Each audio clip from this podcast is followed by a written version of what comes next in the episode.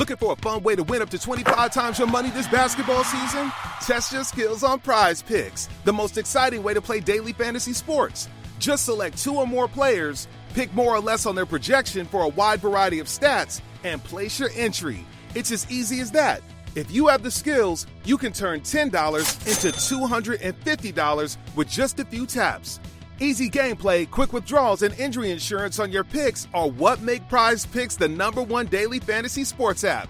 Ready to test your skills? Join the Prize Picks community of more than 7 million players who have already signed up. Right now, Prize Picks will match your first deposit up to $100. Just visit prizepicks.com slash get100 and use code GET100. That's code GET100 at prizepicks.com slash get100 for a first deposit matchup to $100. Prize Picks, daily fantasy sports made easy.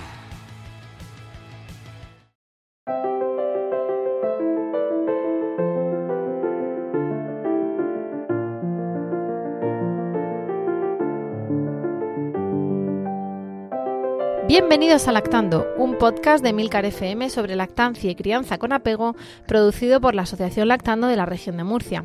Este es el capítulo 52 y hoy es 17 de junio de 2019. Yo soy Rocío Arregui y os hablo una vez más a solas, sin mis queridas compañeras, sin esas tazas de café y esos bizcochos que suenan. Eh, bueno, las tazas suenan, no los bizcochos, porque eh, grabamos a altas horas de la noche con, con, con Jorge, sí. Porque, claro, no te conozco como Jorge. Buenas noches, Jorge. Hola, buenas noches, Rocío. ¿Qué tal? ¿Estás allí por Murcia? Te tengo que presentar como Jorge, pero se me hace cuesta arriba porque, claro, iba a decir, mm, esta vez grabamos con matronicidio. ¿Quién no conoce matronicidio? Entonces ahora nuestras oyentes se van a Twitter, a la cuenta arroba matronicidio y verán Vamos a dejar a un lado las imágenes de tu perfil, de esa, de esa matrona zombie, y verán a quién hay detrás, ¿no? Que es precisamente todo un señor matrona, bastante zombie por la guardia, ¿no, Jorge?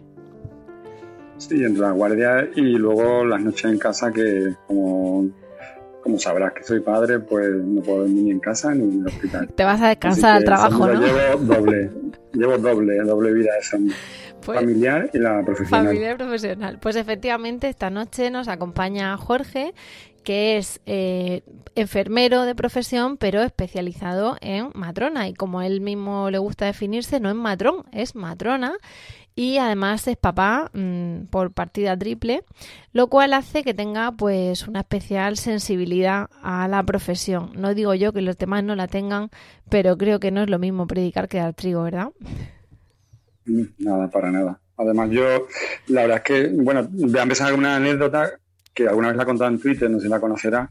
Y tengo que reconocer que alguna vez dije matrón, ¿eh? es lo que está reconocido por la, por la Real Academia de la Lengua, matrón. y, y alguna vez que lo dije, la primera vez que lo dije en mi vida, ya me llevé la primera en la frente porque mi interlocutor me dijo, pero de, me dijo, dice, dice, pero de embarcaciones de recreo. Y ya, entonces ya dije, nunca más en la vida voy a nunca más. matrón, porque ya, nunca más, así que matrona. Eh, nuestra profesión está mayoritariamente mujeres y yo me siento muy bien eh, definiéndome como matrona porque lo que realmente la mayoría de la gente conoce la como matrona. Claro, es, es una, una ah, bueno, habrá gente que dirá entonces las parteras, ¿no? Pero es una palabra eh, que yo creo que tiene tanta enjundia por sí sola que a mí me llamó la atención en, el embarazo de, mi tercer hijo, que estaba en un monitores y tenía dos chicas marroquíes hablando entre sí en las camas de al lado y estaban pues hablando en un perfecto marroquí, ¿no? Lo que fuese ta ta ta ta ta ta ta ta ta ta ta ta ta matrona ta ta ta ta ta ta ta ta ta ta entonces la otra contestaba igual matrona es como como, una un cargo indiscutible que todo el mundo conoce es, es, todo el mundo sabe lo que es una matrona entonces yo la verdad es cuando entro a la habitación sorprende un poco porque tengo barba y llego, le doy la mano a la señora y le digo, hola, soy Jorge, su matrona. Y algunas se quedan así, pero bueno, matrona. Pues ya está. Entonces, así es la manera de que te entiendan y sepan lo que eres perfectamente. Si me pues haya eh, equivocado. una vez que, vemos lo que eres, eh, tenemos que decirle a nuestras oyentes y a nuestros oyentes que precisamente, bueno, pues por la logística de estos meses, por mm, tener aquí a Miguel, que lo mismo pía durante el podcast, y, bueno, porque también el hecho de contar con profesionales como vosotros, que es un, un, honor para nosotras y un regalazo que nos deis vuestro tiempo y vuestros conocimientos, pues hace que tengamos que hacerlo de esta manera, ¿no? Por la noche, eh, graba tú desde no sé dónde, el otro se engancha por Skype desde no sé cuánto, no tiene esa cosa. Pero bueno, queríamos decir eso, que tenemos la suerte total, el, regalo de contar contigo, te damos desde ya las gracias y, y ya, aunque lo pondremos en, el, en las notas al programa, pues sí queremos que la gente se meta a Twitter y vea con quién estamos hablando, si es que consiguen ir más allá de esa imagen de, del zombie, ¿no? Y lo primero que vamos a hacer es empezar por la punta, que es que, aparte de lo que queremos que tú nos cuentes sobre tu profesión, lo primero es por qué cogiste esa profesión. Pues mira, fíjate que llegué de una manera un poco circunstancial. Bueno, os voy a contar primero porque soy enfermero. Y, yo la verdad es que en mi familia no hay nadie sanitario, nadie. Un tío segundo que era médico, pero que bueno, no tuvo mucha influencia en mi vocación. Y yo, bueno, la gente que me sigue en Twitter sabe que soy de, Betis, vamos, que no me gusta el fútbol, pero me gusta mi Betis solo, ¿no? Entonces, en esta época, ya cada vez menos, ¿eh? no lo sigo, pero bueno, en la época adolescente... Que no sé, estamos hablando contigo que estás en Sevilla, para los que nos escuchen. ¿no? Sí, sí, estoy en Sevilla, hablo de Sevilla, y yo, bueno, pues soy bético. Y entonces, bueno, pues quería entrar gratis al fútbol y, y, nada, y me enteré que haciendo el curso de la Cruz Roja de socorrista, pues podía ir a los partidos de manera gratuita. Toma ya. Y bueno, hice el, hice el curso y nada, no conseguí entrar nunca en un partido gratuitamente porque todos los enchufaba y yo nunca conseguí entrar en un partido. Y sin embargo, me, me gustó tanto la, todo lo que me enseñaron en relación a los primeros auxilios, a, a, atender a víctimas y tal, que, que fue donde se me despertó la vocación. Y luego, bueno, pues a partir de una vez que hice enfermería, pues sí que tuve claro que, me quería especializar. Y bueno, pues al final hice la, especialidad de matrona, que me encuentro totalmente eh, satisfecho y totalmente autorrealizado con ella, porque trabajo con gente sana en el hospital. La única persona sana que hay en el hospital son las embarazadas. Y entonces, pues. Aunque a veces no lo parezca, ¿no? Aunque a veces no lo parezca y aunque sea un embarazo. Eh, Jorge, te pierdo un poquito. A ver ahora, aunque haya muchas molestias y muchos problemas en el embarazo, pero la mayoría de veces es gente sana. Y además, pues, es uno de los momentos más bonitos de, la vida de las personas y más. Y entonces, pues, la verdad que estar allí es un lujo. Eso sí que es un lujo. Poder estar en ese momento ayudando a, la familia en el momento en que va a tener su hijo. Que es algo que no está pagado con ningún dinero. Allá se me nota mi vocación y además se me nota lo que me gusta. Bueno, pues un poco llegué por ahí, ¿no? Por el fútbol y por el Betty. Fíjate, entonces hay que agradecerle al Betis, ¿no? Tiene ese punto de conexión del, ser matrona con el Betis, tenemos que agradecer al Betis. Y, bueno, claro. Oye, hay que hacer alguna cosa que no sé luego cómo se quedará grabado, ¿eh? Voy aquí a, llamar al del equipo técnico porque yo no te oigo bien. Te me oyes a mí? Sí, pero te pierdo en algún momento. Eso, eso va a ser. No sé, luego aquí en la grabación eh, las rayitas de grabación salen bien. Entonces yo creo que luego nuestros oyentes lo van a oír bien, pero no está de más ahora pegar un toquecico a, la parte técnica, aquí a, Emilio. Vale. Em, entonces, mm, tú dices que una de las, eh, bueno, que es la especialidad que trata con, personas no enfermas, ¿no? Es decir, más allá de que en un momento dado, pues unos, eh, pues no sé, unos enfermeros estén eh, con extracciones de sangre o con donaciones de sangre, ¿no? Que son gente sana y tal, pero estás tratando en el hospital a a gente que además viene a hacerlo más grande, que recibir a su hijo. Exacto. Al final todo el mundo está enfermo, excepto las embarazadas. De hecho, en otros sitios, sabes que en otros países incluso lo sacan al margen del hospital. Las casas de parto, que están de moda están y que están empezando a abrir aquí en España, por ejemplo en Cataluña, pues un poco la, filosofía es esa, de gente sana, que, que hay que vigilar, por si sale de la normalidad, pero que están al margen del hospital. Entonces, hay unas casas que están anexas al hospital, pero las muevan allí en las condiciones en las cuales su, su bienestar es lo máximo posible y que no parezca que están en un hospital, ¿no? Porque a veces te condiciona el hecho de meterte en un hospital a la hora de parir. Eh, bueno, pues es la filosofía un poco de las casas de parto, presentadas por matronas, en las cuales pues las mujeres que están mujeres de embarazo de bajo riesgo y de partos normales, y si ya sale de la normalidad, pues ya se deriva al hospital que está anexo y pegado y que no hay ningún problema. Claro, tienen, tienen la ventaja de la parte sanitaria al lado para un motivo de urgencia y no todas podrían parir en una casa de partos porque los embarazos de ricos sí que estarían directamente en el hospital. Pero tiene luego la calidez y, y, y, eh, de, un parto de, como en casa pero no está en casa, está anexo a un hospital.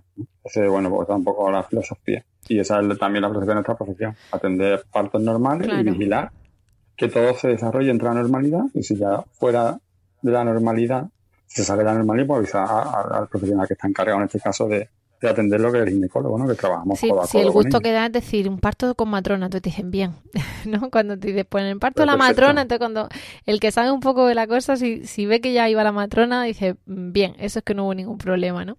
Pero para los que no tenemos esas casas de parto, ¿vale? Nosotras hemos hablado alguna vez de, de parto en casa, pero, pero muy de puntillas, ¿no? Porque realmente eh, no somos, eh, voy a así con la broma, no somos come placentas, ni somos antivacunas, ni somos cosas así. Entonces, eh, claro, el tema del parto en casa pues es meternos en un berenjenal en el que no nos queremos meter, ¿no? Sobre todo porque no tenemos esa bola de cristal que nos diga que todo va a ir perfecto y claro, aquí no, aquí yo me refiero en Murcia, entiendo que en España también, pero bueno, desde luego en Murcia no tenemos esas condiciones de, de estar al lado de un hospital, ¿no? Con lo cual es un poco todo o nada. O quieres hospital 100% o quieres casa y, bueno, eh, no queríamos meternos en ese jardín, ¿no?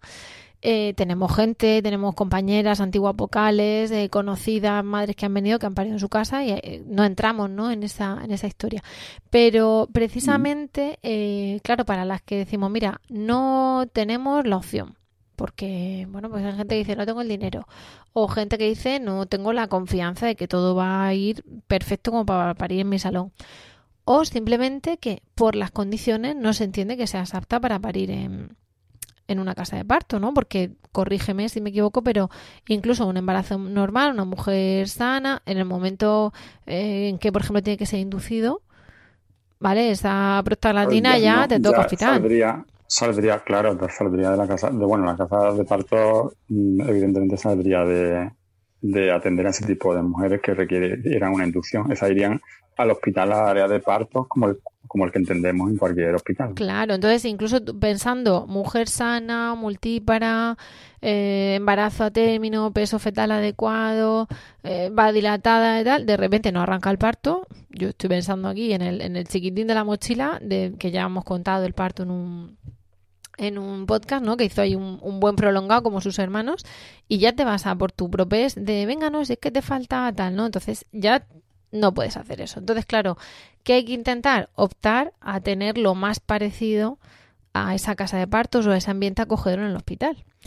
Y, claro, ¿qué es lo que, como sé que todo eso ha cambiado, que hemos hablado del, del parto normal, del, plan, del protocolo de atención al parto normal, en vuestro, en vuestro hospital, en vuestra profesión, mm, tú en tus guardias, ¿qué, mm, qué, bueno, qué, qué medidas tomáis? ¿Cuál es la filosofía ahora mismo actual de la sanidad médica, al menos en, Andalucía, de la sanidad médica, no, la sanidad pública, perdón, en Andalucía? En fin, mm, ¿Cómo, ¿Cómo abordáis esa cuestión vosotros de, intentar hacer el parto no patológico, por decirlo así?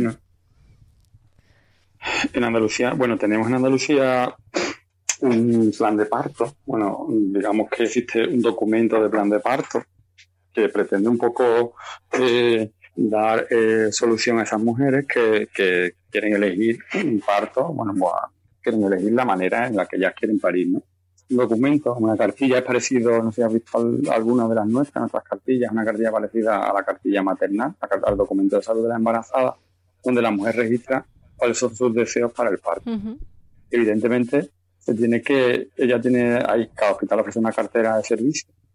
No, no en todos los hospitales tenemos un parto, podemos ofrecer un parto de baja intervención. Entonces, depende del hospital o depende de la cartera de servicio del hospital, la mujer debe decidir a qué hospital quiere ir, a qué es fácil cambiar hospital, simplemente hay un número al que tú llamas y, solicitas el cambio de hospital si quieres parir en un hospital que te va a ofrecer algo que no te ofrece otros hospitales. ¿Y eso tú tienes opción a saberlo? Eh, a ver si, tiene más anestesistas, menos, más, yo qué sé, pelotas, eh, bañeras. Claro. Eso te lo dicen. Existe, bueno, en, principio, las matronas del área del centro de salud, a los cuales el área que. Eh, el área. A ver, a ver si me explico. El, el área sanitaria al cual corresponde el hospital de una serie de centros de salud, en lo cual la matrona de atención primaria, en la primera visita, bueno, pues informa, si la mujer quiere, se informa en relación a, la cartera de servicio del hospital. Hay mujeres que vienen al hospital y se entrevistan. Entrevistan con la supervisora o con la jefa de servicio, especialmente aquellas mujeres que están más informadas y, que, y que están, bueno, que saben un poco la polémica que hay en relación a la asistencia al parto y que quieren otro tipo de parto diferente, un parto natural. Entonces, estas mujeres suelen venir y se o entregan el plan de parto y lo pasan por registro y la, y la jefa de servicio tiene la obligación de contestarle. ¿Qué, es lo que podemos ofrecerle en nuestro hospital? claro, porque ella puede pedir y se le puede dar o no, ¿no? En función de las necesidades. Claro, por ejemplo, un ejemplo, ella puede pedir un parto en el agua, pero si en el hospital no hay bañera, pues evidentemente no se le puede ofrecer un parto en el agua, ¿no? o puede parir, por ejemplo, en nuestra, en nuestra comunidad existe una normativa en la que tú puedes elegir la postura en la que quieres parir y bueno, y luego pues, eh, bueno, cada hospital tiene su cartera de servicio. Entonces, por ejemplo, yo que estaba comentándonos, si la mujer quiere venir a parir en mi hospital, pero no tengo bañera, no te lo puedo Entonces nosotros, la jefa de servicio o la supervisora en este caso, responder todos los fines de parto. Y dice, bueno, pues aquí en este hospital, pues puedes, tenemos una ducha, no te puedes duchar, tengo pelota, eh, puedes parir, puedes elegir la posición, pero por ejemplo, pues no puedes parir de la bañera porque no tenemos bañera. Entonces, a partir de ahí, pues decide, o mira, en la, nosotros la cesárea tenemos una cesárea humanizada. Aquí en este hospital, en el cual entra el marido, en el cual se coloca en piel con piel el niño justo nada más salir de la cesárea. No hay separación de madre e hijo, pero en otro sitio pues no lo hay, entonces no lo hay, pues no mm. tendrías que ofrecerte otro hospital donde puedas Tú sabes que, que, Murcia tiene una ley regional de piel con piel obligatoria en cesárea ah, de pues urgencia y todo. Sí, sí. Pues bueno, mm, es, es una, una, bueno, es que Lactando ha participado en la iniciativa legislativa, entonces consiguió, junto sobre todo con, con la asociación Hasta que tú quieras de lactancia y con el Instituto de Bioética de la Universidad de Murcia, de la Facultad de Derecho, una modificación de la Ley de Usuarios de Sanidad donde se dice que obligatoriamente después del nacimiento piel con piel. Entonces, claro, eso incluye la cesárea de urgencia. Vamos, se tiene que implementar, ¿no? Porque están en ello, pero claro, los propios profesionales están viendo muchas veces cómo hacerlo, porque las cesáreas programadas dependían del hospital. Entonces, ahora ya en cesáreas programadas de urgencia, parto, lo que sea, piel con piel obligatorio por ley, con lo cual ser por ley es exigible. Me parece una iniciativa magnífica. Nosotros no tenemos eso. Nosotros, por ejemplo, mm, el piel con piel eh, en mi hospital, ¿no? Te hablaba de mi hospital, por ejemplo, pero cada hospital tiene su, su, su cartera de servicios diferente uno del otro. Entonces, hay hospitales donde eh, ofrecen la sala humanizada, otros no. Y el piel con piel, nosotros, por ejemplo, tenemos en todos los partos mentales y no. La única diferencia es que si el parto es instrumental, el niño lo valora el pediatra sobre la cuna. Y incluso, pero incluso en, estos casos estamos, hemos llevado a cabo algún protocolo, algún reciente nuestro, un protocolo en el cual Claro, al niño sobre el pecho de la madre. Intentar valorarlo sobre la madre. Exacto. Pero el resto, la mayoría, incluso aunque lo separe para que lo haga el pediatra, inmediatamente va al pecho de la madre. Y está, ya no se separa durante las dos o tres horas posteriores que se queda con nosotros después del parto, está en pie con pie. Por ejemplo, en mi hospital. Nosotros, por ejemplo, esto es una cosa que, aunque te parezca que ha existido siempre, relativamente reciente porque nosotros hicimos un estudio en nuestro hospital en el año 2007 o 2008 y en esa época todos los niños estaban colocados en la cuna térmica. Oh, come on now. You know you deserve it. A steak patty on any McDonald's breakfast sandwich. I mean, any breakfast sandwich. Biscuit, McMuffin, bagel, McGriddles, a juicy steak patty on any breakfast sandwich. And when you order through the app, buy one and get one free. Now go get them. Valid for product of equal or lesser value. Limited time only at participating McDonald's. Valid one time per day. Excludes $1, $2, $3 menu. Cuando el tráfico te sube la presión, nada mejor que una buena canción. Cuando las noticias ocupen tu atención, enfócate en lo que te alegra el corazón. Y cuando te sientas mal, un buen médico te ayuda a sanar. Sabemos que mantener tu salud es tu prioridad, también es la nuestra en Kaiser Permanente, donde trabajamos juntos para cuidar de todo lo que tú eres. Kaiser Permanente, para todo lo que tú eres. Kaiser Foundation Health Plan of the Mid-Atlantic Stay Inc., 2101 East Jefferson Street, Rockville, Maryland, 20852. Que, que, y en toda Andalucía no había ningún hospital donde el niño se colocara en piel con piel. De hecho, no tiene un premio, el premio NUC, no sé si has oído hablar alguna del premio NUC, que se lo da eh, el laboratorio NUC, es un premio para matronas todos los años. A nosotros dimos el premio en el año 2007 por este estudio, en el cual implementamos el cambio en la práctica y pasamos de tener niños en las cunas térmicas a tener niños piel con piel. Estuvimos dando formación por toda Andalucía y a partir de ahí se implementó prácticamente en Andalucía.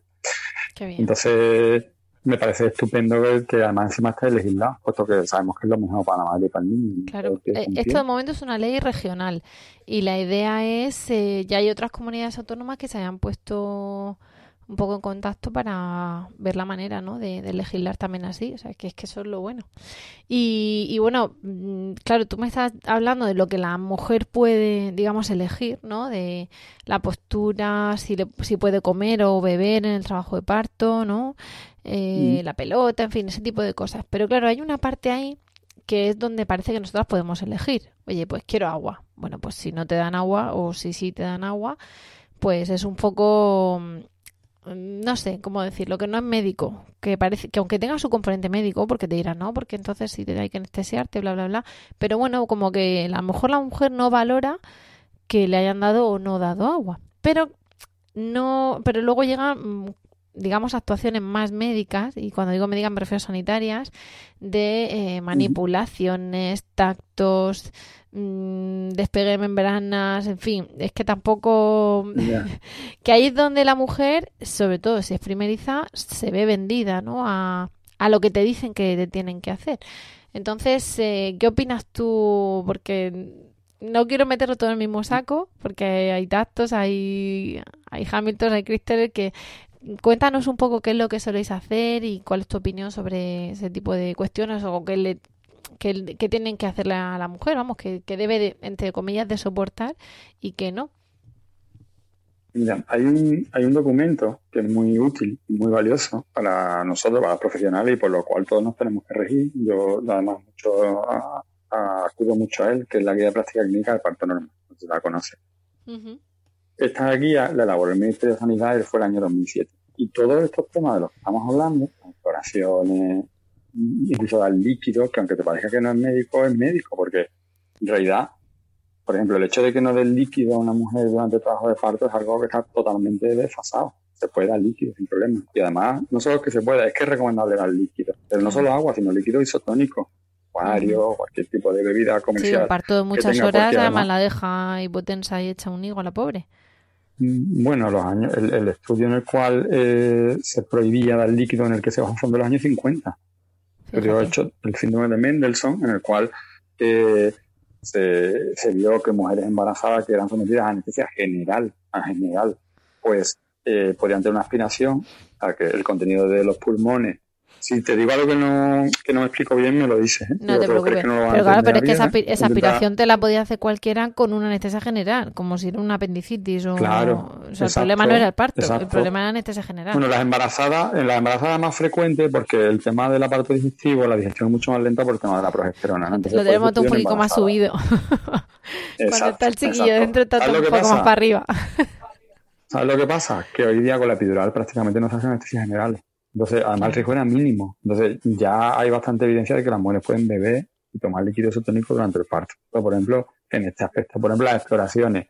En las exploraciones, que es algo que atenta contra la intimidad de la mujer y en lo cual yo, por ejemplo, a mi residente le digo siempre, tienes que pedir permiso para explorar a la mujer. Y, y incluso algunas mujeres se sorprenden. ¿eh? Yo, yo voy y le digo, ¿te puedo explorar? Le pido permiso. ¿Por qué?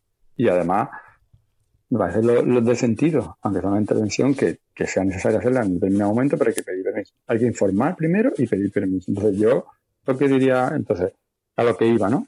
Por ejemplo, las operaciones están recomendadas cada tres o cuatro horas.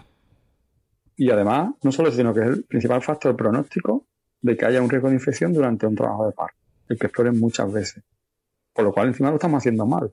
Entonces, ¿a qué quiero ir con esto? Que tenemos este documento en el cual todas y cada una de las intervenciones que se pueden llevar a cabo en un, cabo, en un parto están reflejadas y que nos sirven de una guía para poder trabajar con evidencia científica. Entonces, si no se hace en base a esa guía, estamos actuando mal. Claro. ¿Qué puede hacer una mujer?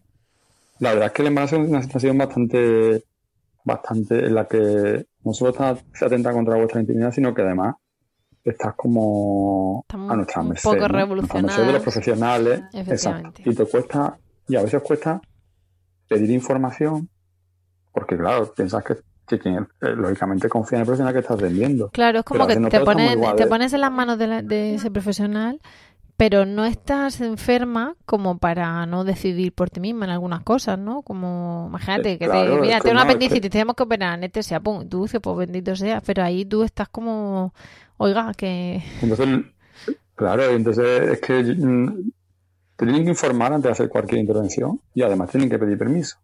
O sea que ahí tenéis todo el poder. Claro que para eso tenéis que estar formada. Claro, veces, pero por, por eso nuestra. contamos este tipo de cosas, porque también, eh, venga, tal lactancia, tal, pero luego nos dicen, a ver, ¿y y el parto? Claro, nosotras no nos queremos meter en una materia que no deja de ser eh, sanitaria y nosotras no somos sanitarias. Pero claro, y tampoco debemos caer en el a mí me hicieron, porque entonces parece que lo hace ley, ¿no? Y no y tu caso no es ley, tu caso es el tuyo, el de la otra es, es el de la otra. Es tu parto, no es mi parto. Claro. Además, a mí me facilita mucho mi trabajo, porque yo, yo te pregunto, yo, yo pregunto, oye, ¿de qué postura quieres parir? ¿Quieres parir de lado? ¿Quieres parir? Claro, Y pero alguna- algunas bueno. nos dicen, oye, ¿qué? Y tú dices, pues es que esto te lo tiene que explicar un sanitario, ¿no? O, o quién soy yo para decir, Claro. imagínate, el Hamilton, la maniobra de Hamilton, que la vas a explicar tú mejor que yo, eh, Sí. teóricamente hay que pedir permiso, ¿no? Efectivamente, consen- hay que informar hay que primero informar y consentimiento. Y hay que pedir consentimiento luego. Pues cuando Muchas te hacen un Hamilton, Hamilton. sin avisar, mm, flipas en colores de lo que de hecho, duele y vamos, pero- no duele más que un parto, evidentemente, pero no te lo esperas. Entonces, flipas de lo que duele y las puede- sensaciones de invasión total. Y además que puede no estar indicado. Porque claro, no es lo mismo que estamos a mitad de la semana 41, en la cual en una semana que ahí sí está indicado, por ejemplo, aquí a práctica clínica te dice que puede estar indicado el Hamilton de la semana 41, que te sí, da la semana de- 39. de venga, que te vamos, explore vamos a de intentarlo. primera, venga, vamos a estimular un poco esto. No, esto no, esto no es así. Entonces, ¿qué es el Hamilton? Para la gente que no sepa, pues se de- a la hora de explorar, se despega las membranas del cuello uterino y eso hace que se inicie una serie de contracciones. ¿Qué pasa? Que esto es muy molesto y es muy doloroso. Las mujeres que la vivido sabéis que esto es muy doloroso. Y sobre todo lo más importante es que siempre, siempre, siempre que hagamos algo tiene que tener una motivación, o sea, que esté justificado para hacerlo. Entonces, por ejemplo, semana 39 no estaría indicado. Mujer que el embarazo es normal, si te acaban de hacer una revisión y el embarazo es normal, nadie tiene por qué hacerte un Hamilton. Si te piden permiso para hacerte un Hamilton, mire usted, ¿hay algún motivo para que, me haga ese Hamilton? No, ¿Lo va todo bien? Bueno, pues entonces preferiría esperar y prefiero que no me lo haga. Y nadie tiene por qué hacerte un Hamilton. Claro, puede haber un profesional que no tenga escrúpulos y te lo haga sin avisar. Mm, Con lo cual, efectivamente. Estaría, esta- estaría in- incurriendo en una mala praxis. Y sería motivo incluso de una reclamación, yo no sé, ¿no? Claro, pero, Pero es que no te, no te explican, ostras, lo que ha pasado, ¿no? Es decir, te, te voy a hacer un tacto y tú dices, joder, cómo ha dolido ese tacto. Y luego cuando ves que no era un tacto, dices, ostras, es que no, no era un tacto, esto era tal. Y te pasas, o sea, la sensación de, de invasión que dices tú de pedir permiso, la sensación es mucho mayor que un tacto porque es como que te están meneando a tu hijo. es una cosa un poco indescriptible. ¿no? Claro, claro, claro. Mm, claro. difícil de explicar. Pero claro, no es lo mismo efectivamente que que te diga, mira, pues vas a inducción, si quieres intentamos despegar un poco, venga, pues mm, vamos, ¿no? Pero eh, te encuentras ahí un poco vendida, ¿no? A lo que te quieran explicar.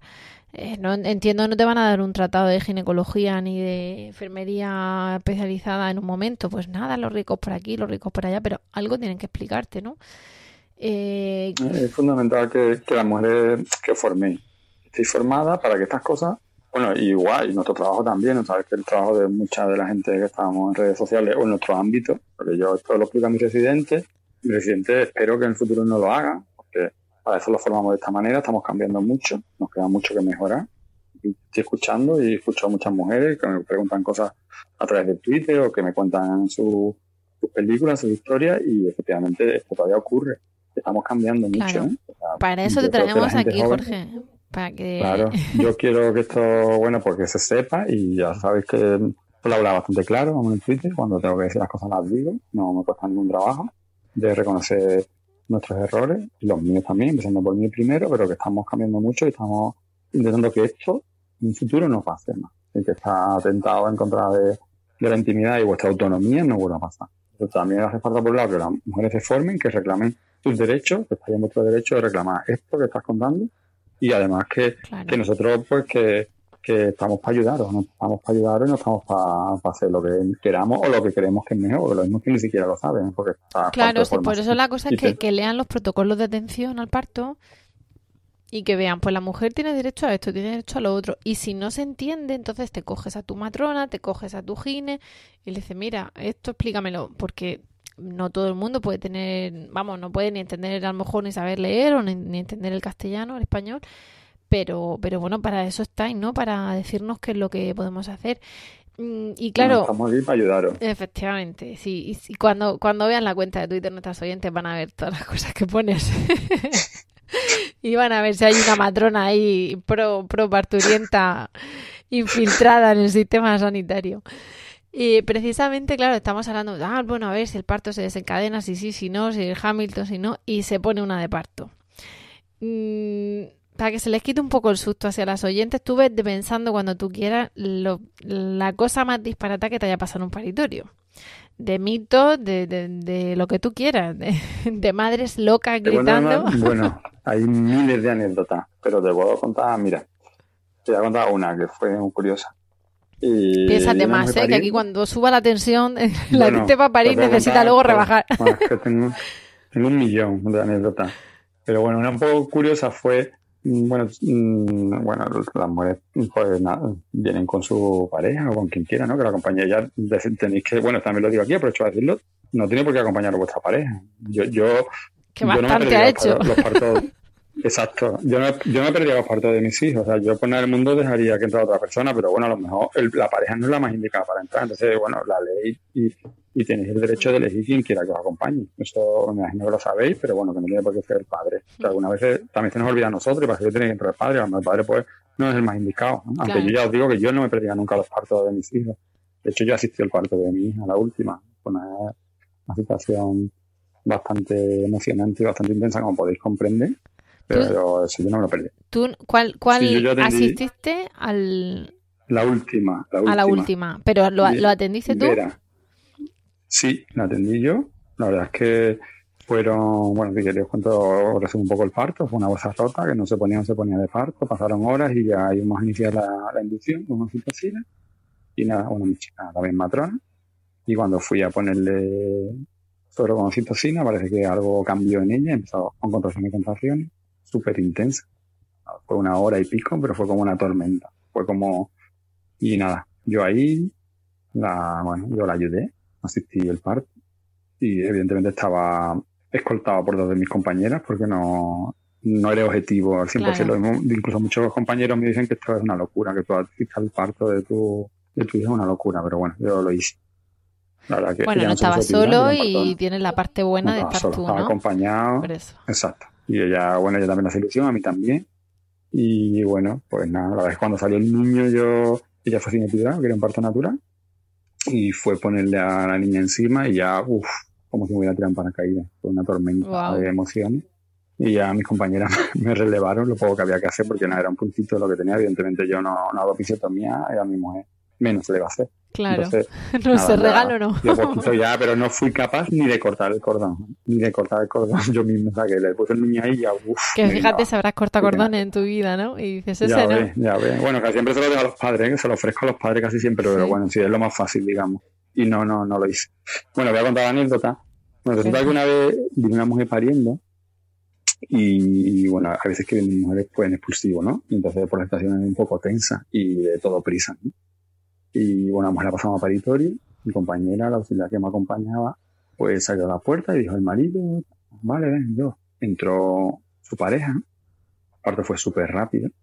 Pues nosotros tenemos la que, claro, cada uno estamos a lo que estamos. Yo estaba a la mujer, el niño, el marido estaba al lado, nació el niño, le coloqué el niño sobre el pecho de la madre y, y yo veía que el marido estaba como si estuviera delante tuya haría los gestos, ¿no? No puede hacerlo, pero Mario estaba como muy tenso, ¿no? Muy tenso y mirando al lateral, no miraba a la mujer ni miraba a su hijo. Y entonces, mm, Le dije, hombre, pero por lo menos dar un beso a tu mujer. Y el hombre dijo, no, no, y es que esta no es mi mujer. Imagínate. La situación. La mujer, cuando yo le digo, dice, no, no, él no es mi marido. El hombre pasó, pidió como una, estaba como una película, lo pasaron, lo pusieron allí, el hombre se puso a mirar a la pared, no quería mirar a la mujer, Claro. la mujer estaba a lo suyo, que era pariendo, a dolor, sin equilibrar, yo estaba a lo nuestro, todo el mundo estaba a lo nuestro, el hombre no fue capaz de decir que no. ni- ¿cómo, ¿cómo voy a molestar esperando. en esto? Se están aquí ayudándola, ¿no? Yo no abro la boca. Y todos los demás dijimos, tierra, trágame, tierra, No. trágame ahora mismo. Y- pero bueno, así es, alguna de esos tipos de anécdotas que te pasan a veces porque, y que luego lo piensas y dices, pero ¿Y las mujeres cómo, Pero, cómo llegan pues- normalmente? ¿Estamos calmadas? Bueno, quiero decir, es que lo que tú dices, para ir ahí al- a, lo vikingo tiene tela, ¿no? Pero ¿os habéis encontrado alguna así que os amenace, que, que os coja de la solapa, yo qué sé, así alguna cosa que digas tú, esta está un poco poseída? ¿Qué, qué, qué tenéis ahí al entrar? alguna, me han arañado alguna, una me dio un bocado en- aquí en, en- en el costado, me dio un bocado. Me han clavado las uñas, le he dicho, "Ay, por favor, uñas no, por favor, que voy a llegar a casa y se van a creer que estaba en otro sitio. Total. Mm, Luego algunas mujeres mm, dicen que se quieren ir a casa. No, no me quiero ir a casa, pero yo, pero ¿cómo te vas a casa? Si estás pariendo. Se acaba de a llegar, marihuana, no, que yo me voy. Con lo bien que nos una estaba pasando. Exacto, que yo me voy a mi casa con mi madre. Y, y bueno, pero la verdad es que la mayoría de las mujeres yo os admiro porque la verdad es que, es que soy una valiente. Y es que, es que yo admiro, vamos, que me parece, el parto me parece una cosa maravillosa. Di que sí, ahí no te vamos a quitar la razón. valiente. Ni te vamos a quitar No, no, no, no, es que es algo. Y es que yo valoro, vamos, me parece algo súper fuerte, vamos. Y que seáis tan valientes de tener un parto y repetir, Y porque luego después del parto, el otro día, el otro día lo puse en el Twitter y la gente dice que no, pero es que es verdad, muchas mujeres vienen y paren y después dicen, yo ya no tengo más. Dice el marido, ya no tengo más. O la pareja, ya no tengo más. Pareja, hombre o mujer, ¿eh? que ya vienen muchas mujeres de parejas mujeres, también no, no tenemos que sorprendernos, lo dicen de pareja, no más. Y yo le digo siempre, mira que luego te vas a arrepentir, ¿eh? que es una primera vez que, me- que dicen eso y luego vuelven, ¿eh? y es verdad que muchas vuelven. y algunas me lo recuerdan, dicen, oye, tú estuviste en el parto, porque a veces coincidimos, ¿no? estuviste en mi parto, me dijiste algo más y aquí, uy, pobrecito. Una, tenemos una, una pesadilla en la mochila. Esto se lo enchufa una teta ahora mismo. Esto es el riguroso directo. Vale, teta enchufada. Y acabamos de comprobar en riguroso directo la efectividad de la teta, ¿eh? Efectivamente. Una pesadilla aquí muy fea. Ya está. Bueno, aquí podéis todas escuchar a Miguel. Ahora cuando se calme aparece el, el papá en escena, super papá al rescate. Pero vamos, de momento está aquí enganchadico. ¿No se merece tu familia lo mejor? Entonces, ¿por qué no los mejores huevos? Ahora, Egglands Best están disponibles en deliciosas opciones. Huevos clásicos, de gallina libre de jaula y orgánicos de Egglands, que ofrecen un sabor más delicioso y fresco de granja que le encantará a tu familia. En comparación con los huevos ordinarios, Egglands Best contiene la mejor nutrición como 6 veces más vitamina D, 10 veces más vitamina E y el doble de omega 3 y B12. Solo Egglands Best. Mejor sabor, mejor nutrición, mejores huevos. Visita egglandsbest.com para más información. Cuando el tráfico te sube la presión, nada mejor que una buena canción. Cuando las noticias ocupen tu atención, enfócate en lo que te alegra el corazón. Y cuando te sientas mal, un buen médico te ayuda a sanar. Sabemos que mantener tu salud es tu prioridad, también es la nuestra en Kaiser Permanente, donde trabajamos juntos para cuidar de todo lo que tú eres. Kaiser Permanente, para todo lo que tú eres. Kaiser Foundation Health Plan of the Mid-Atlantic Stay Inc., 2101 East Jefferson Street, Rockville, Maryland, 20852. Espérate un segundito, señor productor del podcast, y ahora te lo damos. Ay. ¿Qué ha pasado, Miguel? Un sueño muy feo. Venga. Yo hay una cosa que, que siempre le dije a mi marido que me llamó de todo. Voy, voy, a, voy a soltarlo y ahora ah, ya veremos si cortamos o no, que estas son las cosas del directo. Sí, no hay problema, ¿eh? A ver, corazón. Venga. Es que está calorado aquí. Y lo de al otro teta. ¿Teta? ¿Miguel? Venga.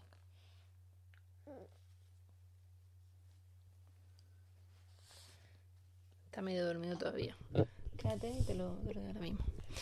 Que una de las cosas que, que cuenta mi marido que, que bueno, nosotros tenemos tres niños, ¿no? Una nena y dos nenes.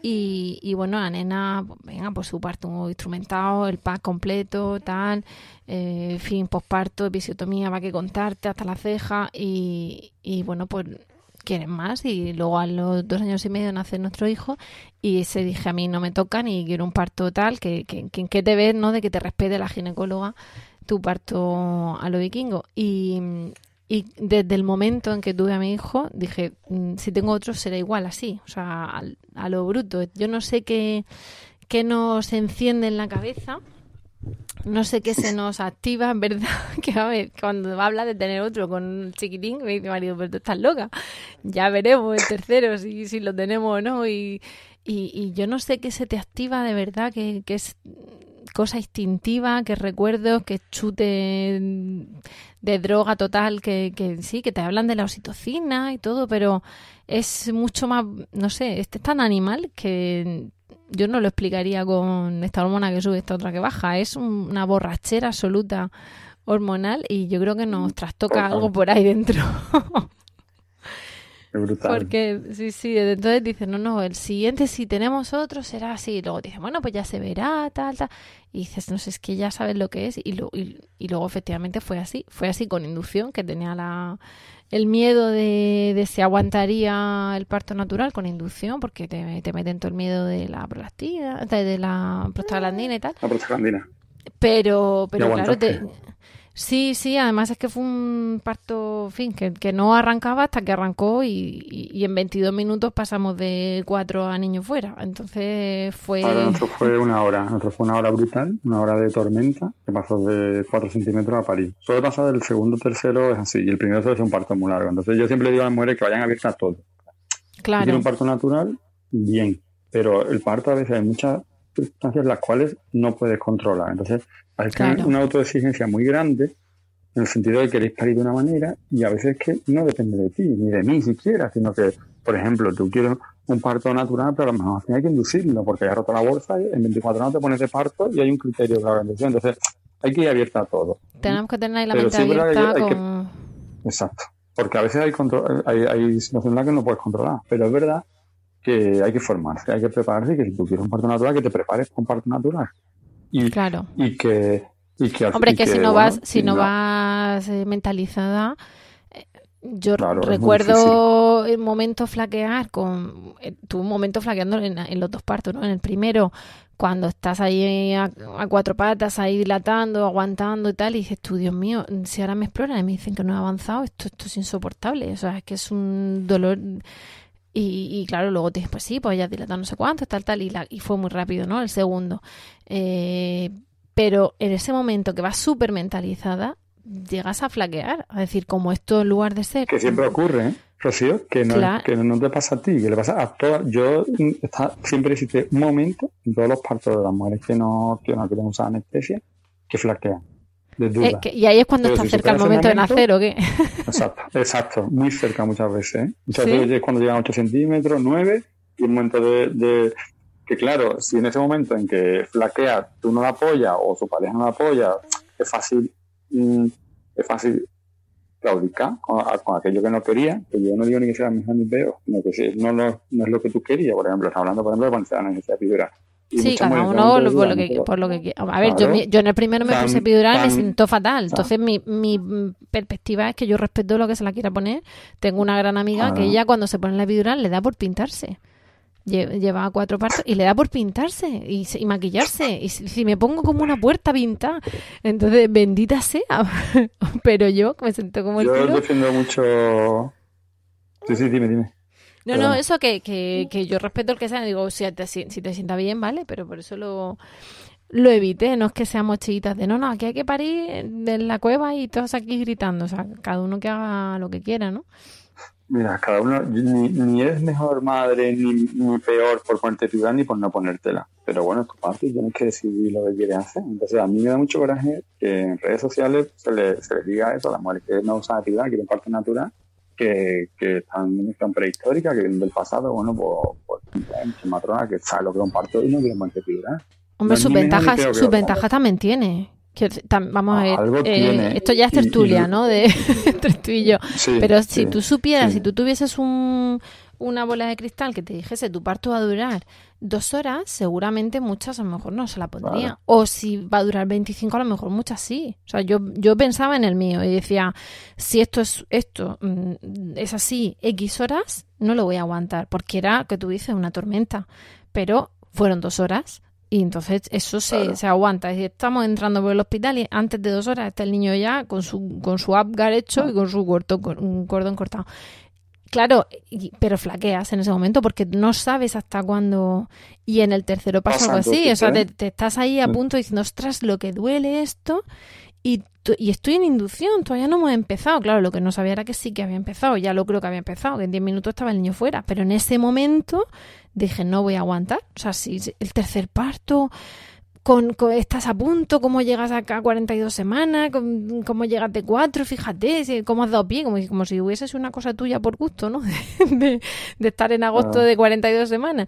Y, y, dices tú, pues madre mía, no voy a aguantar. Con el calor que se pasa embarazada, ¿no? Con el pues calor que se pasa embarazada. Murcia, Murcia que parece a Sevilla, Murcia 41 más 5, pero dices, no, esto no pasa nada, esto se lleva bien y ya está, y, y bien, o sea, no no es para tanto que todo sea eso en esta vida.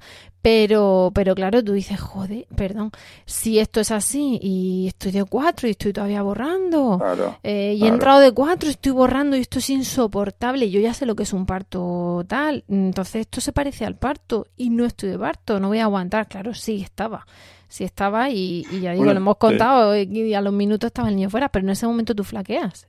Entonces, a ver... Bueno, te voy a contar, te voy a, contar a mi mujer lo que, lo que me dijo. Bueno, cuando, cuando decidió no ponerse epidural, me dice, Jorge, porque el, el, otro no quería ponérsela. Y al final Claudio se la puso. Entonces en este último me dijo. Tu, mujer, perdona, el primero con epidural, ¿no? Sí, y este no se la puso. El segundo no quería, pero al final se la puso. y, en el tercero no quería. Entonces se frustró de haberse la puesto en el segundo que no quería. Y ahora en este último me dijo, eh, Jorge, te voy a decir una cosa, no me dejes que me ponga la epidural y yo le dije, no, no, no, no, no me dices que como ella es matrona y sabe que llega ese momento de flaqueza en el cual le pasó y, dudó y se la puso al final, porque claro, yo, yo creía así, yo con la que ponte la tu parto, no, yo Claro, y, tú te, y, además que la ves pues apurada, que, que, está la pobre pasando las manos, le va a decir, pues aguanta. Yo lo paso, yo no sé otros padres, pero yo paso fatal. Tú la, tú la ves con dolor y no, bueno, y todos los padres igual, imagino, ¿no? Que hay algunos, ya ahora hablaré un poco de los padres, ¿no? Que hay todo claro, claro. Pero yo lo, yo lo paso mal. Entonces, eh, me dijo, Jorge, prohíbemelo. Y entonces llegó ese momento flaquete y dijo, ¿me voy a poner video? Y dije, no. Me dije, ¿pero cómo? Digo, no, no, que no te lo vas a poner. Que, que, ya, que ya he vivido la frustración del otro y como y lo mal que lo has pasado después y no te lo vas a poner. Y buena suerte que fue rápido. ¿Y por qué, y, por qué no se la quieren poner las mujeres? ¿Qué os dicen a vosotros? O a vosotras o al revés, ¿por qué, no querría ponérsela a tu, mujer que es matrona, no? Hay mujeres, bueno, ella no es matrona, ella pues quería ir un parto sin, anestesia y sin intervención médica. Quería ir un parto natural, que ella podía elegir, entonces, bueno, pues por ejemplo la epidural, sí es verdad, me tengo que decir que la epidural, muchas de las cosas que se la achacan no, no son verdad. hoy día ya, tal como trabajamos con la epidural, la verdad es que no hay más mm. partos instrumentales, no hay más riesgo de cesárea, tiene sus complicaciones, porque es, una, es una técnica que tiene alguna serie de complicaciones poco frecuentes, pero pueden ocurrir. Mm. claro, a alguno le pasa. Es que es muy difícil de explicar.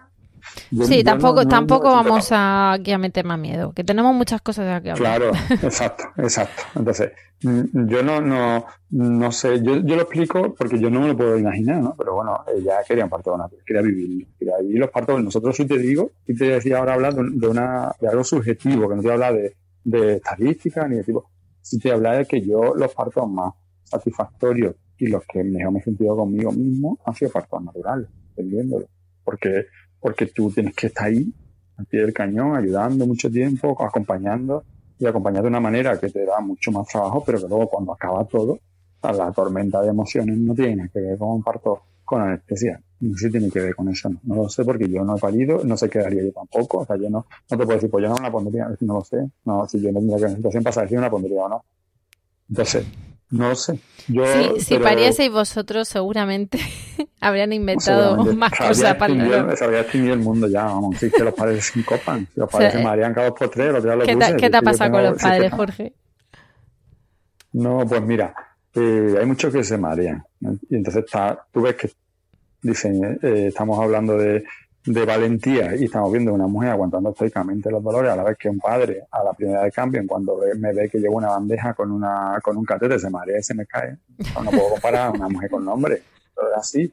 Luego mira por ejemplo ves a ella totalmente alerta por la noche tal lo que me pasó un día y me da de noche a las 12 de la mañana me dice padre voy a salir y digo vale man, va a desayunar sí sí voy a salir sale el hombre y se me presenta allí con una colchoneta hinchable de las de playa, de estas rosas. ¿Sabes cuáles son las colchonetas estas de... Sí, sí. colchoneta donde te acuestas en la playa o va a flotar, se me, me trae la colchoneta donde el chino que había más cerca, la hincha y se acuesta allí. Tío, Mentira. Te prometo, te, aseguro que todo lo que te cuento es cierto. Y yo digo, pero hombre. Un poco de por favor, ¿no? Que vamos a gastar decencia. Y entonces, pues, cosas así, bueno, montones. Otros, los que hace, hace un tiempo también, bueno, se me, se me mareó uno en la puerta de nuestro stand. Se marea, se cae allí redondo. Yo he llevado unos pasteles porque la guardia es muy larga y tenemos que llevar pasteles para poder sobrevivir a la guardia entera. Eran unos gañotes, le llamamos gañotes, no sé cómo le llamáis allí en Murcia, es como unos pestiños grandes, hmm. del tamaño, eran grandísimos, era del tamaño de, de mi antebrazo y el hombre se, se, desmaya justo enfrente de nuestro control. Voy allí, le digo, lo cogemos, y que está como, ah, que estoy muy mal. La verdad es que es que no he comido. Y mira allí a nuestra mesa y dice, ¿eso qué son? Y le digo, bueno, es unos pasteles. Y dice, ¿me puede dar uno? Y digo, venga. Le digo, venga, hombre, te da uno. Le doy uno, yo no he visto en mi vida un hombre comerse un pastel más grande en menos tiempo. Se lo metió guapa adentro, tío, y me dice el tío, ¿me da otro? Yo digo, otro. Ese venía sin comer en 15 días, no ese día. Exacto. O había lío, o había lío los pestiños, lo que quería era comérselo y se había hecho ahí el, el, papel para poderse comer A los padres, pues hay padres que nos escuchan, ¿eh? Que, bueno, nos escuchan además en, en México. Tenemos aquí una, una pediatra que nos mandó un comentario hace poquito diciendo que gracias por lo que hacíamos y todo, que nos, nos mandaban saludos desde Chihuahua, México. Y tenemos en Alemania, en Inglaterra, creo que es en Perú, en fin, tenemos ahí unos cuantos oyentes que, que esto les... Y tenemos papás, ¿no? Esto no es solo que lo escuchan las mujeres. Entonces, ¿qué mensaje le das tú a los padres? Porque parece que los tenemos que tener al pie del cañón ahí todo el tiempo. Y bueno, los hombres tienen derecho, no sé, a sentarse o a irse al baño o a, comerse muslo y contra muslo y, 500 patatas mientras a la mujer no le entra ni una oliva, ¿no? Pero, pero ¿qué, les, ¿qué les dirías tú a los padres que no se escuchan? Bueno, lo primero que les diría es que, mm, por favor, que dejéis el móvil. Que os olvidéis del móvil y que es un momento para estar acompañando a si hombre tiene la píldora y ella está con el móvil también, bueno, pues también lo puedes usar, ¿no? Pero que si ella está me pido algo que requiere ayuda o hasta que hasta que se la ponga que, que te olvidéis del móvil. Y de la demás gente que está afuera porque ahí un momento para vosotros dos. Para ayudar a, tu chica eso es fundamental no sé que olvidéis del móvil. Luego que habléis antes que si hay gente que no siente capacitada para acompañar yo ya os digo que yo no me lo perdería y, y, puede que no lo entienda pero que a lo mejor el país no es el más adecuado para acompañar en el momento del parto y de otra persona que pensáis que lo va a hacer mejor pues que no haya problema en, que otra persona entre. incluso si hay mm. hospital donde entra más de uno, pues bueno, pues se puede entrar otro, otro. Y luego, pues nada, igual, que, que, que si está dos horas de parto, que no sintáis más por salir a desayunar o por salir a almorzar, porque también es importante que estéis bien y que no pase lo que le pasa a este chico que se mareó. Bueno, no solo Bueno, pero eso luego se lo pasó pipa comiendo, se puso hasta arriba. Claro, se comió nuestros pestiños. El, el mareo luego le. A Paniagua, tuvimos que echar luego la guardia a Paniagua porque se comió dos pestiños, que con, dos con cuatro ya habíamos comido todo el servicio entero y se comió dos solos, ¿eh? Para él. Entonces, nada, que que salir que salgan y que, o que se intercambien por otra, persona. Y Necesitamos padres fuertes, ¿no? Que, que también sostengan a la mujer y al bebé y, que estén ahí, ¿no? Que, apoyen. Y nada, y que bueno, si la mujer no puede estar con el niño que está en ellos, piel con piel, que bueno, no tenemos teta, pero sí tenemos piel y que yo una de las sensaciones más agradables que he vivido en mi vida como padre es el piel con piel. Hay que liberar. Y yo más que darle consejos en el momento del parto, creo que después del parto. En el puerperio es una época de bastante eh, una crisis bastante grande en la cual se ha a toda la familia y ahí sí que el padre tiene que estar, sí que tiene que estar ahí al pie del cañón. ¿eh? sí, de, eso te íbamos a preguntar, porque ahí llegamos a puerperio. Pues no, no, sí, sí, los, vamos, que, que, que, el enlace más fantástico, porque tú dices que tú lo, lo hablas como padre, ¿no? El, que es eh, esa fase que, que toda la familia te dice, ostras, aquí hay que reestructurar pero precisamente ese puerperio eh, las madres se encuentran ahí de repente en terreno de nadie. El gine ya no, porque ya no, bueno, el gine, más bien los tetras, ¿no? Que ya no es cosa de ellos. La matrona, al menos lo que está regulado es una revisión a los 5 o 7 días para ver los puntos. Y ya está, y el pediatra se encarga del chiquillo. Y claro, la madre se encuentra allí, pues como tantos... Eh, eh, tantas eh, ilustraciones ahora hacen como de cómic, ¿no? Con los pechos chorreando, a veces con sangre, con grietas, con las hormonas, las ganas de llorar fatal, cómo me siento así, si tendría que estar feliz con el ojo pintado, peinada y por la calle, y lo que estoy es aquí en mi casa con un camisón chorreado y recibiendo visitas y con ganas de llorar. Todo es una cosa muy mm, no sé, creo que es muy salvaje, nos cuentan madre muchas cosas. Cada se visualiza más, pero antes no se visualizaba. Antes te vendían el ideal, o sea, el, idílico de la maternidad y tú te encontrabas luego con un choque, vamos, tú, lo, sabrás que lo habrás vivido y mucha gente que no está escuchando lo, lo habrá vivido. Mm. Y se vive, se nota más en el primero, ¿no? Que en los siguientes. Claro. Y tú ves que tú tienes que estar, en teoría, todo el mundo espera de ti que estés feliz porque estás con un recién nacido que, que es querido y esperado y luego si no te encuentras es lo que estás contando. Que estés feliz y poniendo café, ¿no? Claro, y luego la gente que no, que no respeta o que no, entendemos que el recién nacido no hace falta verlo el primer día ni el segundo ni que lo puedes primero al hospital, no hay de visita.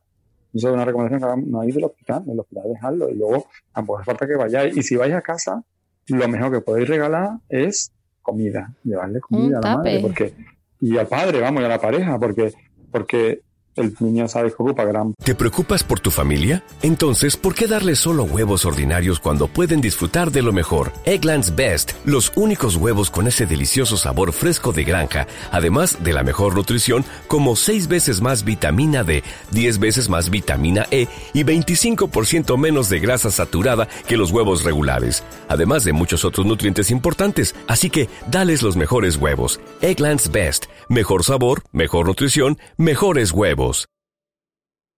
Cuando el tráfico te sube la presión, nada mejor que una buena canción. Cuando las noticias ocupen tu atención, enfócate en lo que te alegra el corazón. Y cuando te sientas mal, un buen médico te ayuda a sanar. Sabemos que mantener tu salud es tu prioridad, también es la nuestra en Kaiser Permanente, donde trabajamos juntos para cuidar de todo lo que tú eres. Kaiser Permanente, para todo lo que tú eres. Kaiser Foundation Health Plan of the Mid-Atlantic Stay Inc., 2101 East Jefferson Street, Rockville, Maryland, 20852. Parte del tiempo de la energía de la madre y solo y casi exclusivamente se puede dedicar al niño y el padre que ahora está en casa, el que tiene que dedicar a todo lo demás. Y a veces no le da tiempo porque, por ejemplo, yo a veces me he llevado de papeleo tres o cuatro días. Entonces, ¿qué es el mejor regalo que voy a llevar? Comida, tupper de comida. Y si podéis hacer la visita, mientras más, mejor. Y entonces yo creo que es el momento del padre. Mira, yo como padre me sentía un poco desplazado el, cuidado del niño, a pesar que he cambiado pañales, que me dedicaba al baño y a todas las cosas que podía hacer y que no era la de la teta, porque la teta, el problema de la teta es que solo puede dar la madre. Y la ventaja, porque la verdad es que para mí una de las cosas más maravillosas y que siempre me encantaría vivir y que no voy a poder vivir porque soy un hombre es estar y dar el pecho. O sea, tú, que una persona crezca dentro de ti y luego que tú alimentes a una persona solo con tu cuerpo es algo maravilloso. Es, es, brutal. un vínculo es que debe estarse un vínculo entre madre e hijo que los padres nunca podemos ser iguales. Y yo antes pensaba que sí. Yo, yo soy feminista, pensaba que, el padre de manera podías conseguir, pero no, no. Jorge, tú eres feminista, pero la biología, la biología, ¿no? Claro, exacto. yo, yo le digo de broma cuando me dice, es que quiere estar contigo, digo, es que yo llevo nueve meses de ventaja. Siempre llevaré nueve meses más con él que todos vosotros. entonces, eso se tiene que notar por algún lado. Claro, entonces yo me sentía un poco desplazado porque claro, ese vínculo es imposible, tú por más que, que le prestes cuidado. Y, entonces yo recomendaría a que no es tu momento, ya no es tu momento, tu momento llegará más adelante. Y va a haber tiempo de sobra, va a haber tiempo de quedarte con el niño, con la niña, todo lo que quieras. Es el momento de tú ocuparte de otras cosas, entre otras cosas, de la visita, por ejemplo, de gestionar la visita, de ponerle tú la mala cara más que no venga, o de que no es el momento de venir, o si vienen de atenderla tú y que tu chica se quede dentro, y de ocuparte de todo lo que no es el niño, que ya habrá tiempo de, otros niños, de hacer la compra, de los otros como te dices, de los papeles. la comida si no haces ya, exacto, de todo. Todo lo demás que no es niño, porque la madre sobre prácticamente todo su tiempo eh, ya, ya lo sabes. Luego a medida que va avanzando, pues va, va, hmm. va mejorando y va aprendiendo un poco ya qué es lo que quiere el niño, qué es lo que no quiere. Yo hay una cosa que, que, siempre que he contado muchas veces porque precisamente el posparto de mi primera hija fue disparate, ¿no? Por la episio y tal. Y, y, claro, estás que no te puedes ni levantar. Entonces, a lo mejor escoge el niño que me voy a levantar. Mm, coge al niño un segundo y, y, aunque llore, haz lo que sea. O sea, no lo quiero oír, que me voy a la ducha. Claro, claro. O sea, me encierro al baño, me encierro a la ducha. No lo quiero oír. Haz lo que tú quieras, pero dame 10 minutos que me duche, ¿no? Y, y, claro, el padre está para eso, para decir, mm, póntelo, que te, que te mame la barba, que te mame el hombro, haz lo que tú quieras, pero mm, necesito ducharme. O, o entonces siempre digo que, que lo, hablábamos en algún podcast esto del, papel del padre en la estancia, que el padre es el que te parte el filete. Porque recuerdo con, con pasión el, el que de repente yo empezaba a dar de mamar y me aparecía un vaso de agua eh, mágicamente en, la, en, el lado. Por de la clean, ese vaso de agua. Entonces digo, amor es ese vaso de agua, paternidad es ese vaso de agua. porque estás cuidando a la mamá que cuida a tu cría, ¿no? Es, decir, no, no puedes cuidar a la cría directamente, pero voy a cuidar a, a la mamá y a, las dos, ¿no? Y, y, amor es ese filete partido, porque si no, claro, mm, lo que se coma con una mano va que va, con la otra teta, pero lo que sea de usar las dos, olvídate, no te lo comes, ¿no?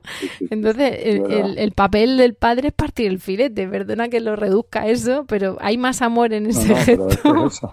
nada, nada, ni el paso de agua. Totalmente, vamos de acuerdo contigo, ese es el papel del padre.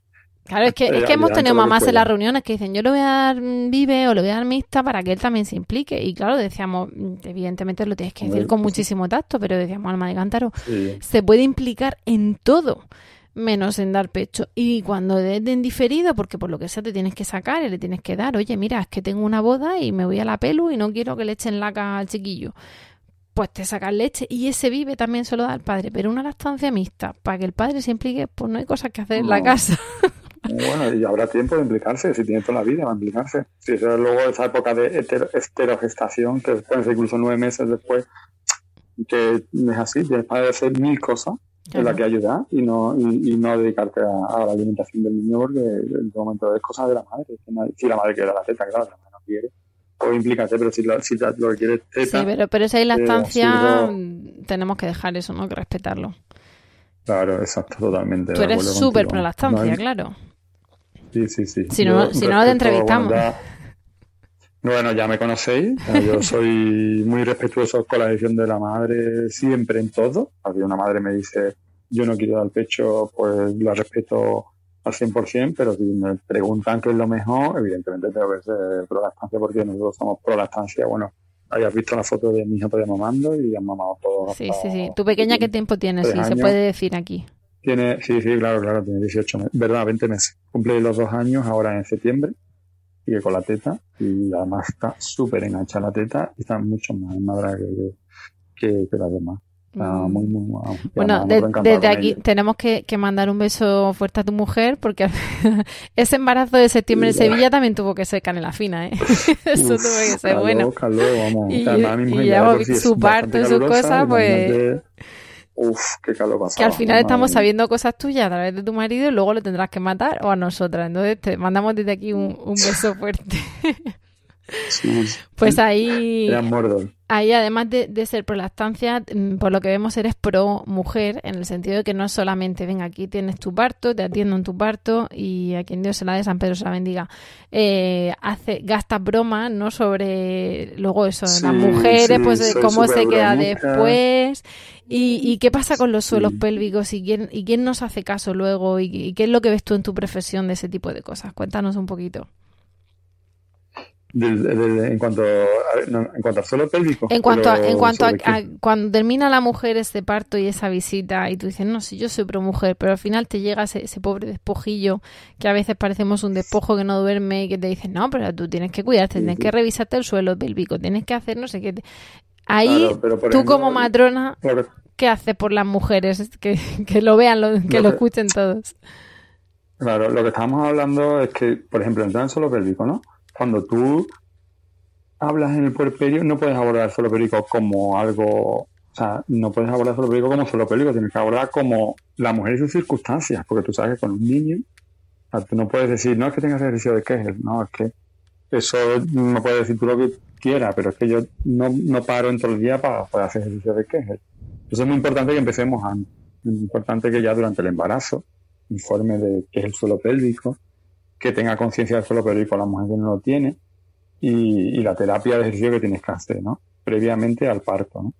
Sabes que ahora ya también estamos recomendando el masaje perineal, que se hace a partir de la semana 28-30, y eso, junto con la disminución del número de episiotomías que estamos haciendo y el conocimiento de la madre del suelo pélvico, que todavía creo que estamos todavía bastante lejos de lo que queremos, pues hace que haya mejorado un poco la, la calidad de vida de las mujeres, ¿no? También es una cosa que hoy día pues se habla más, que cuesta menos trabajo de, contarla y que, porque claro, el problema suelo pélvico, ¿cuál es? Bueno, sabéis que el suelo pélvico es, imaginaos que vuestro abdomen es como una habitación, techo, paredes y el suelo de la pelvis, o sea, el resto, el techo sería el diafragma, las paredes serían los músculos abdominales y, la, y los músculos paravertebrales, que son músculos bastante potentes, y sin embargo el suelo de la pelvis que es por donde salió el bebé, ¿no? Por decirlo, para, que lo visualicen. Claro, tiene varios problemas. Primero que, está soportando el peso de todos los órganos de la piel durante toda la vida. Entonces la gravedad hace que el peso de los órganos soporte solo pélvico, mientras que el resto de los músculos no soportan ese peso durante toda la vida. Segundo problema que tiene la mujer con respecto a los hombres, que está atravesado por orificios en la vagina. Entonces, al ese suelo tener orificios, es una zona más débil que si fuera un, suelo liso, ¿no? Mm. Para que nos entendamos. Y después lo que tú has dicho, que atraviesa el feto. Entonces, parece se debilita más. Y a, veces atraviesa el feto, mm, perdóname, que, voy a tirar contra tu profesión, con una matrona hundiéndote las costillas. ¿O no? Claro. O, o, eso era. Sí, sí, sí, eso no ocurre nunca. sí ocurre, con lo cual todavía, si haces una manera de cristeles o si es un parto con un force, pues te debilita más el suelo pélvico, ¿no? Si hace episiotomía, como hacíamos antes, pues todavía debilita más el suelo pélvico.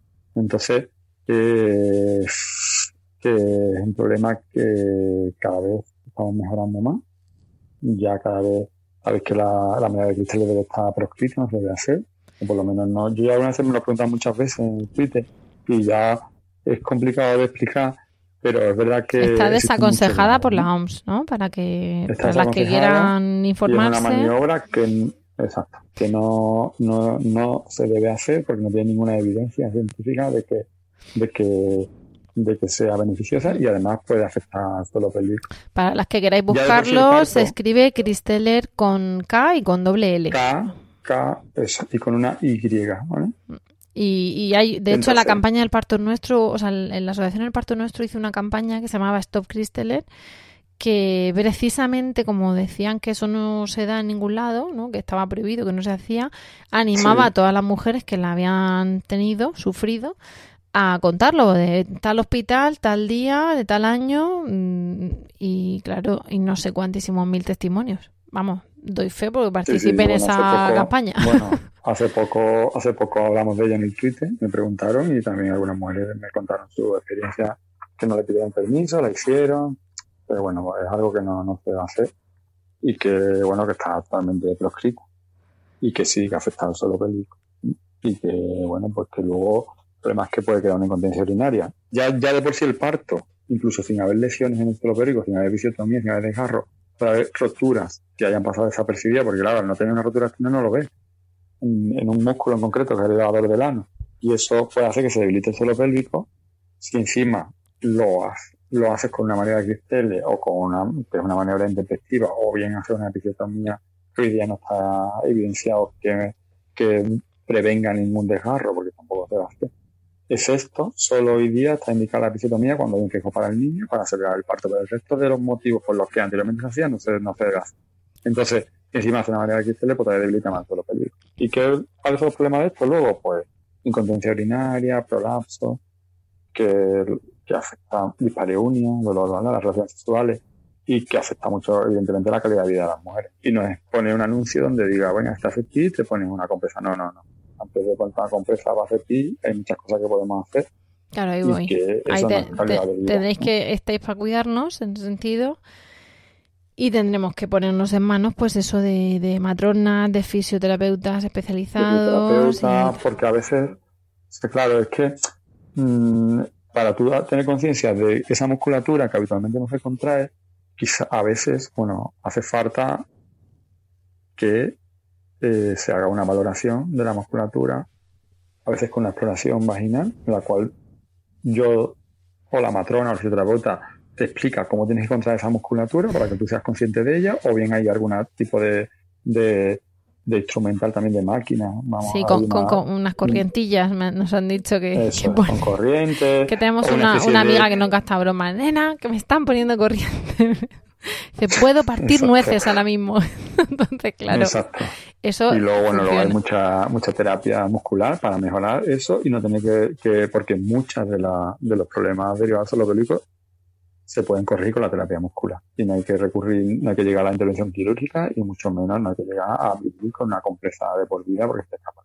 Entonces, bueno, que, que sepáis que existe la terapia, que ponen manos profesionales, que, y en el embarazo hay muchas matronas que trabajan ya eh, valorando el suelo pélvico antes para enseñar bien los ejercicios de que es de manera que tú lo hagas bien.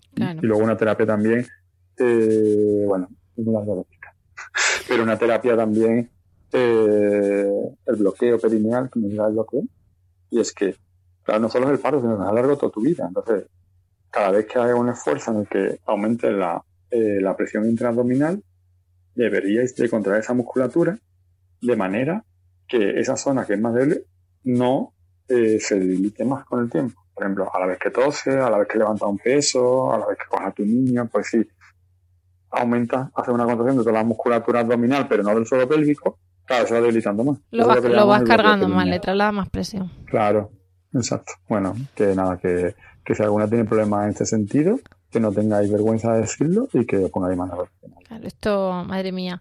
Pues eh, me quedaría hablando mucho más contigo, Jorge, pero mm, yo no sé, el mío está por ahí piando, pero, pero es que a ti te hemos secuestrado para 45 minutos y llevamos una hora y siete y tu santa mujer que va a decir, pero tú estás adelantando. que... Estar allá y dormía, estaba de guardia, estaba de guardia, decir que estar allá medio dormía. Vaya tela. No hemos ni hablado casi. Hemos eh, hecho el relevo y no hemos ni hablado. Total, eh, la malla, ¿no? Venga, te tocan las crías. Sí, bueno. Pues lo que vamos a hacer es no aprovecharnos más de ti, pero mm, como te pongas a tiro, para otro día te llamamos, ¿eh? Porque aquí hay mucha tela que cortar. Es que, no podemos poner a hablar, es que, es que nos podemos poner a hablar y, y llevarnos horas hablando de un montón de cosas. Así que nada, si yo estoy disponible, como además no lo que me da pena es de no poder ir a Murcia y haberlo hecho en Murcia, que sabes que casi habernos visto las caras. Total, total. Pero bueno, no, no descartemos, ¿eh? que luego estas cosas siempre de repente surgen benditas casualidades.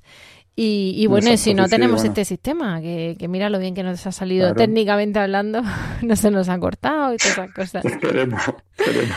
Pero bueno, a otra disposición y nada, que si queréis otro día, Rocío, sin problema. ¿eh? Estupendo, genial. Pues, pues te tomaremos la palabra.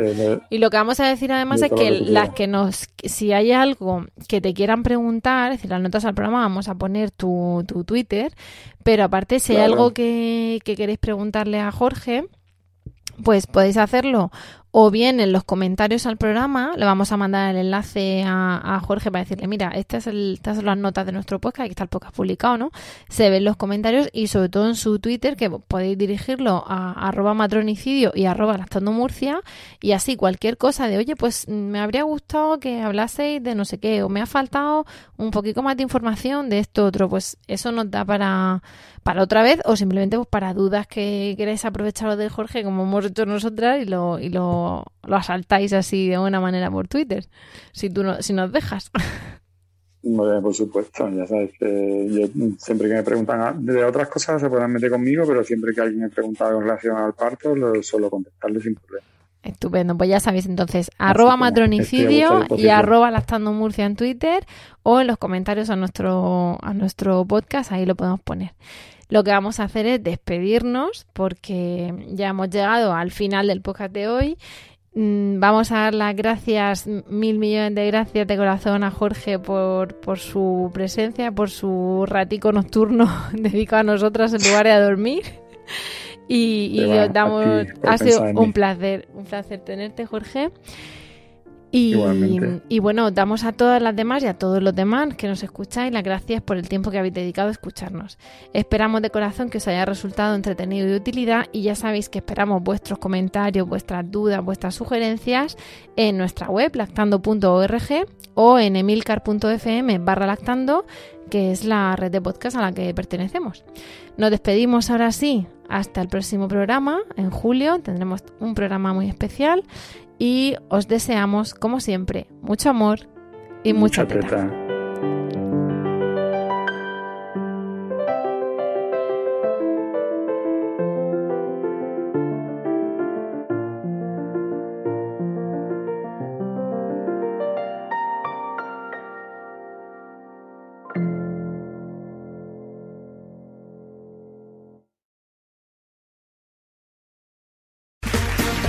Round two.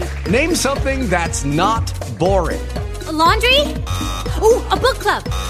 Computer solitaire, huh? Ah, oh, sorry, we were looking for Chumba Casino. That's right. ChumbaCasino.com has over 100 casino style games. Join today and play for free for your chance to redeem some serious prizes. ChumbaCasino.com. No purchase necessary. Full prohibited by law. 18 plus terms and conditions apply. See website for details.